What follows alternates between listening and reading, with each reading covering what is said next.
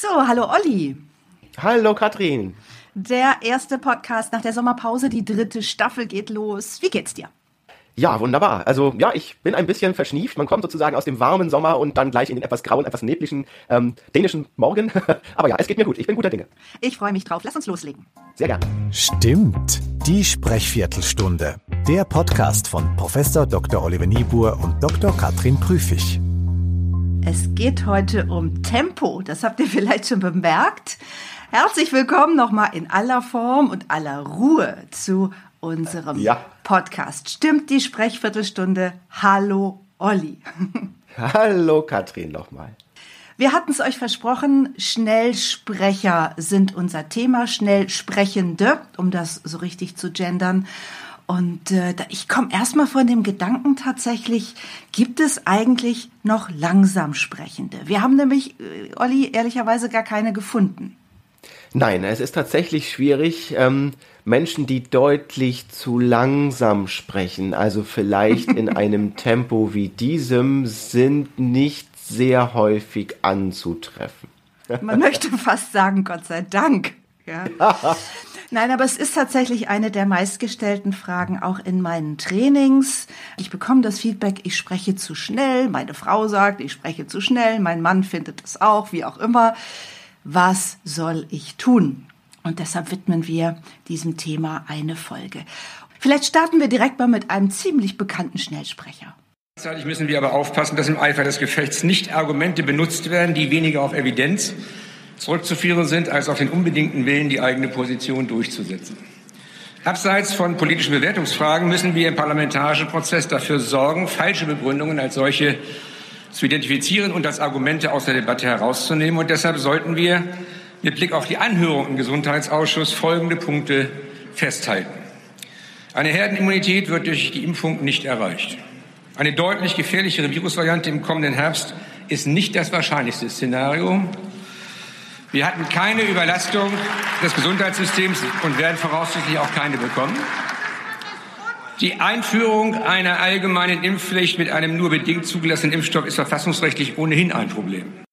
Das war Wolfgang Kubicki von der FDP während einer Rede zur Impfpflicht im Deutschen Bundestag vor ungefähr einem halben Jahr. Und ja, ich denke, was wir hier gehört haben, ist einigermaßen typisch. Ähm, wir haben hier ein Tempo, das deutlich über sechs Silben pro Sekunde hinausgeht und das ist schon sehr schnell. Wir haben auch gemerkt beispielsweise, dass er nicht mehr in der Lage ist, auch wirklich deutlich zu sprechen. Also er verschluckt ähm, ganze Silben zum Teil, er zieht auch Wörter zusammen. Und das geht äh, bei mir wirklich zulasten auch vom Verständnis. Manche Wörter verstehe ich gar nicht richtig deutlich. Ähm, es kommt hinzu, dass es auch gar keine Sprechsprache ist, sondern dass er es vermutlich vom Skript abliest. Es ist also sozusagen ähm, Schriftdeutsch mit vielen auch sehr abstrakten Begriffen.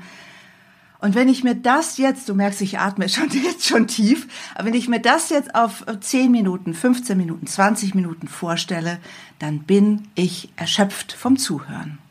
Ja, das ist auch so, denn es, es strengt an. Also grundsätzlich charismatisch heißt ja auch, dass Sprecher in der Lage sind, so zu sprechen, dass wir ihnen leicht folgen können. Das, das glaube ich, hatten wir auch schon mal gesagt in einer der früheren Episoden.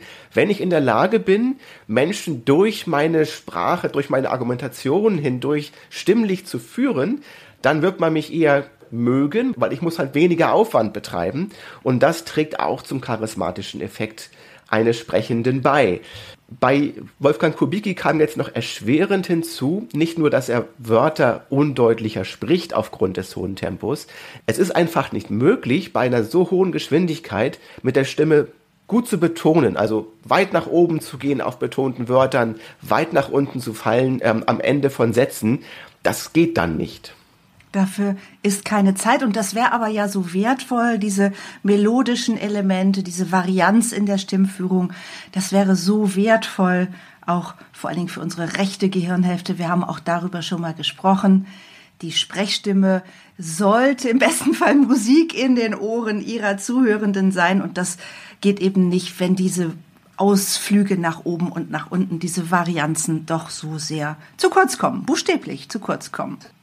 Buchstäblich zu kurz kommen, genau. Also wir unterschätzen wirklich, wie essentiell ein guter Sprechrhythmus ist. Äh, der führt uns, der sagt uns, welche Wörter wichtig sind, auch bereits, wann wir das nächste wichtige Wort zu erwarten haben. Und wenn der fehlt aufgrund einer zu schnellen ja, Sprechgeschwindigkeit, dann ist das wirklich mental ein Problem.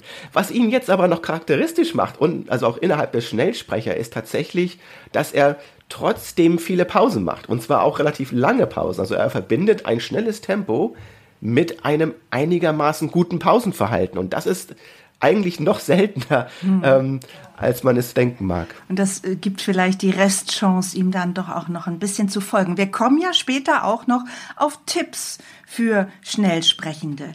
Jetzt hast du gesagt, sechs Silben pro Sekunde oder mehr bei Kubicki. Lass uns reinhören bei zwei DAX-CEOs. Also wir wechseln jetzt von der Politik in die Wirtschaft. Wir hören Frank Appel von der Deutschen Post und Kaspar Röhrstedt von Adidas. Letzterer spricht dann gleich auf Englisch. Dazu wird gehören, dass wir äh, unsere CO2-Reduktion in der Zustellung weiter reduzieren. Wir haben ja schon heute 15.000 Street-Scooter und werden das weiter konsequent aufbauen, ausbauen und 60 Prozent der Fahrzeuge im Jahr 2030 elektrisch betreiben. Wir werden auf der Langstrecke alternative Treibstoffe einsetzen. Wir werden insbesondere in der Fliegerei etwa 30 Prozent nachhaltigen Treibstoff zum Fliegen einsetzen bis 2030 und damit werden wir unseren CO2-Footprint signifikant reduzieren können. And I think that the best way you can do in such an environment is really show respect for local traditions and, and local stars and, and influence us and not get overexcited about the short term. So it's about showing respect understanding what's going on in the country, be relevant for the local Chinese consumer, and then have the patience in saying you're here for the long term. And we employ directly or indirectly, you know, several hundred thousand people in China. So we're big, you know, we're a big employer in China, and we want to continue to be there, and we will be there because we still believe it's a huge opportunity. Und auch hier haben wir gehört, das waren wirklich viele, viele Silben pro Sekunde. Ähm, es waren sogar noch etwas mehr. Es ist 6,2 und 6,4 Silben pro Sekunde. Es ist sehr schnell. Also tatsächlich liegt so das normale Mittel irgendwo zwischen vier und fünf. Äh, und übrigens, vielleicht mögen sich jetzt auch einige fragen, Silben pro Sekunde, warum denn Silben pro Sekunde? Das ist tatsächlich ein etwas, sagen wir mal, stilunabhängigeres Maß, weil natürlich könnte ich auch sowas wie die Anzahl der Wörter pro Zeiteinheit zählen. Problem ist allerdings dabei natürlich, dass wir Wörter immer verschieden lang haben. Ne? Also Finanztransaktionssteuer. Ja. genau. Und wenn ich anfange, dann das zu zählen, dann mache ich natürlich dabei Fehler gegenüber beispielsweise jemandem, der, eine, ähm, der ein Kinderbuch vorliest. Und deswegen mhm. sind Silben pro Sekunde dahingehend etwas neutraler. Beide Frank Appel und Kaspar Röhrstedt sprechen in Interviewsituationen und das mag schon noch mal einen Einfluss darauf haben, wie schnell oder langsam jemand spricht, wenn jemand durch Fragen auch ein bisschen getrieben wird, vielleicht auch durch kritische Fragen, dann äh, hat das psychologisch sicherlich einen Einfluss auf das Sprechtempo. So und jetzt komme ich als Trainerin und sage, sollte es nicht haben. Ne? Denn wenn wir hier diese 6,2, 6,4 Silben, es ist zu schnell. Und es geht ja eben zu Lasten der melodischen Aspekte, wie wir gerade schon gesagt haben, und damit auch zu Lasten von Leidenschaft, von, ne, von Kraft, von Wirksamkeit. Ja, genau. So dieses, ich meine das echt ernst jetzt hier. So. Das ist in, genau. bei dem Tempo leider nicht zu schaffen, diese Art von Betonung. Ja, es geht auch ein bisschen zu Lasten der Kompetenz, denn was wir vorhin gerade gesagt haben, wenn man mich nicht gut durch die Argumentationen durchführt, als ein Zuhörender, wenn man mich nicht gut an die Hand nimmt, dann geht das auch zu Lasten der Kompetenzwahrnehmung des Sprechenden, ja. So, und wenn wir jetzt mal ganz vorsichtig schon mal in die Richtung Lösung, Entschleunigung denken, da fällt mir bei Kaspar Röhrstedt auf, dass er auch praktisch keine Mimik hat. Also da lebt im Gesicht original nichts, da zuckt nicht mal eine Augenbraue. Und das schon mal als erste Idee, wenn ich mir die Zeit nehme, meine Worte auch durch eine lebendige Mimik zu begleiten, dann geht es Hand in Hand äh, mit einem zumindest etwas reduzierten Sprechtempo, denn so schnell kann ich gar nicht die Augenbraue rauf und runter machen, wie Kaspar Röstet spricht. Also, Mimik. Bitte erlauben Sie sich eine lebendige Mimik. Was hast du an Tipps? Ähm, ein Tipp, den ich habe, wird natürlich jetzt ein wenig durch Wolfgang Kubicki konterkariert, nämlich was normalerweise gut funktioniert, ist durch eine höhere Anzahl an Pausen kann man das Tempo auch zähmen. Er ist jetzt natürlich dafür kein gutes Beispiel, vielleicht auch, weil er erstens, wie du sagst, ähm, also er liest ab, zweitens, es ist einfach tief in ihm drin, dieses Gesamtmuster offensichtlich, aber bei Leuten, bei denen es nicht so ist, sind häufigere Pausen ein gutes Mittel des Ausbremsens. Ansonsten ist es tatsächlich so, wie du sagst, ähm, wenn ich körperliche Bewegungen zur Unterstützung von dem, was ich sage, mache, dann bremst das auch aus. Und die Pausen sind zumindest eine Chance aus Sicht jetzt der Zuhörenden, dass ich den ein oder anderen Gedanken doch noch mal verarbeiten kann. Also selbst wenn das Grundtempo ein bisschen höher ist zwischen zwei Pausen und ich mache dann eine Pause, hat mein Publikum dann zumindest in der Pause eine Chance, wieder Tritt zu fassen. Nur die Pausen auch lange aushalten.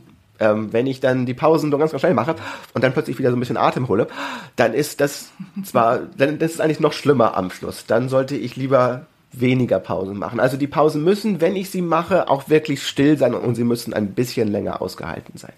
Ja. Ich habe gleich noch einen ergänzenden äh, Tipp für Schnellsprechende. Und wir haben jetzt jemanden dabei, den wir als Schnellsprechenden kennen. Olli, du hast ihn auch immer wieder äh, analysiert und hast dich mit ihm beschäftigt. Er war definitiv einer von der Schnellsprecherfraktion. Äh, die Rede ist von Mark Zuckerberg. Und das Beispiel, was wir jetzt haben, ist sehr aktuell von Anfang Oktober 2022. A lot of the underlying technology for the future of computing is still in the research phase, but we have working demos of this stuff and it's pretty mind blowing. And we now have a working demo that lets you control an AR or VR device with motor neuron signals. Now, I'm not going to show you the headset this year, but here's what I'm seeing while I'm using this. Just the gentlest flick of my thumb to check my messages. And with another quick movement, I can answer while I'm on the move, uh, or I can even take a photo. Now, the goal here is to make these interfaces faster, higher bandwidth, and a lot more natural. Also ich denke, wir haben vielleicht noch mal kurz am Anfang gehört, dass er beschleunigen will, vielleicht auch, aber er hat sich gut im Griff. Ähm, er hat relativ gute Mimik, er hat ein bisschen Gestik dabei, ähm, er lächelt auch. Er kann das richtig gut hier sein eigenes Tempo bremsen. Er hat auch viel Melodizität dabei. Ne? Er hat auch eine gute Aussprache. Und das ist ein Beispiel dafür, dass es eben zumindest situativ gut geht, sich zu bremsen. Bei Mark Zuckerberg würde ich äh, ziemlich viel darauf wetten, dass er einen Teleprompter hatte, dass es also eine geskriptete Situation ist, die äh, auch Kontrolle ermöglicht. Vielleicht wurden da sogar Pausen eingezeichnet in den Teleprompter. Das ist, kann man ja alles machen. Macht ja auch Sinn. In jedem Fall ist das ein Tempo, denke ich, dass wir gut mitgehen und wo wir auch auf Strecke ihm durchaus folgen könnten, oder? Absolut, absolut. Und wenn man sich jetzt fragt, ein gutes Tempo äh, tatsächlich ist ein bisschen schneller als normal. Also ich glaube, normal wäre jetzt vielleicht ein Tempo dieser Art. Das ist so ähm, das, was man auch vielleicht vorlesen würde. Und das ist, das ist ein bisschen zu langsam. Es darf ungefähr so klingen, wie ich es jetzt mache ähm, weil ein bisschen schneller als normal ist durchaus auch ein Zeichen von großer Leidenschaft. Also zu langsam ist man ja häufig dann auch vielleicht, wenn man traurig ist oder gelangweilt und keine Lust hat. Also sich jetzt zu sehr auszubremsen kann auch nicht die Lösung sein.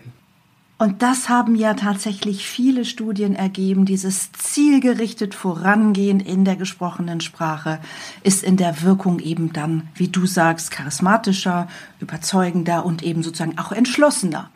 So, jetzt lass uns äh, noch einmal schauen. Also du hast ja schon gesagt, körperliche Bewegungen, wenn die mitgehen und vielleicht auch nicht zu hektisch sind, helfen sie uns auch, und ich mache das jetzt gerade auch parallel, während wir sprechen, uns etwas zu drosseln. Also erlauben Sie sich, erlaubt euch, gerade wenn ihr Schnellsprechende seid, besonders ruhige Gesten.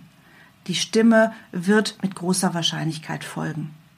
Und letzter Tipp von mir, was gebe ich denn rein, wenn ich Tempo rausnehmen will? Also es ist immer ein, ein besserer Deal sozusagen, auch für den Lernprozess, wenn ich etwas reingebe. Und mein Tipp, den ich auch selbst bekommen habe von meiner Sprechtrainerin, ist, gebt Kontakt rein. Erwartet ein Echo. Guckt die Leute nach Möglichkeit an. Und guckt mal, nicken die, wie sind die bei euch? Also Tempo raus, Kontakt rein. Auch das könnte ein Beitrag sein zu ruhigerer, charismatischerer Sprechweise. Olli, mir ist aufgefallen, wir haben gar keine Frau als Sprechbeispiel in diesem Podcast. Wie kommt's? Das stimmt. Ich glaube, zum, es war ein bisschen ist es vielleicht Zufall, aber grundsätzlich natürlich können wir das jetzt auch mal verwenden, um mit einem Vorurteil aufzuräumen. Wenn ich die Leute frage, was glauben sie, wer spricht schneller, Männer oder Frauen, dann sind alle oder fast alle, inklusive der Frauen übrigens, der Meinung, die Frauen sprechen schneller als die Männer. Aber das ist statistisch gesehen einfach so nicht. Ja, also wir haben keine geschlechtsspezifischen Unterschiede darin, wie schnell wir sprechen. Es gibt einige Studien, die das finden, aber eben auch einige, die das nicht finden. Ähm, und dahingehend, glaube ich, kann man sagen, es gibt eigentlich keinen wirklich haltbaren Unterschied zu sagen, Frauen sprechen schneller. Ah, wieder was gelernt wieder was zur Entspannung. Olli, wir machen einen schnellen Abgang. Ich danke dir ja. total für diese rasante Episode. Freue mich auf alles weitere und wenn ihr an uns Feedback habt, dann mailt sehr gerne an podcast.charismatischer.de. Wir sagen Tschüss, bis zum nächsten Mal.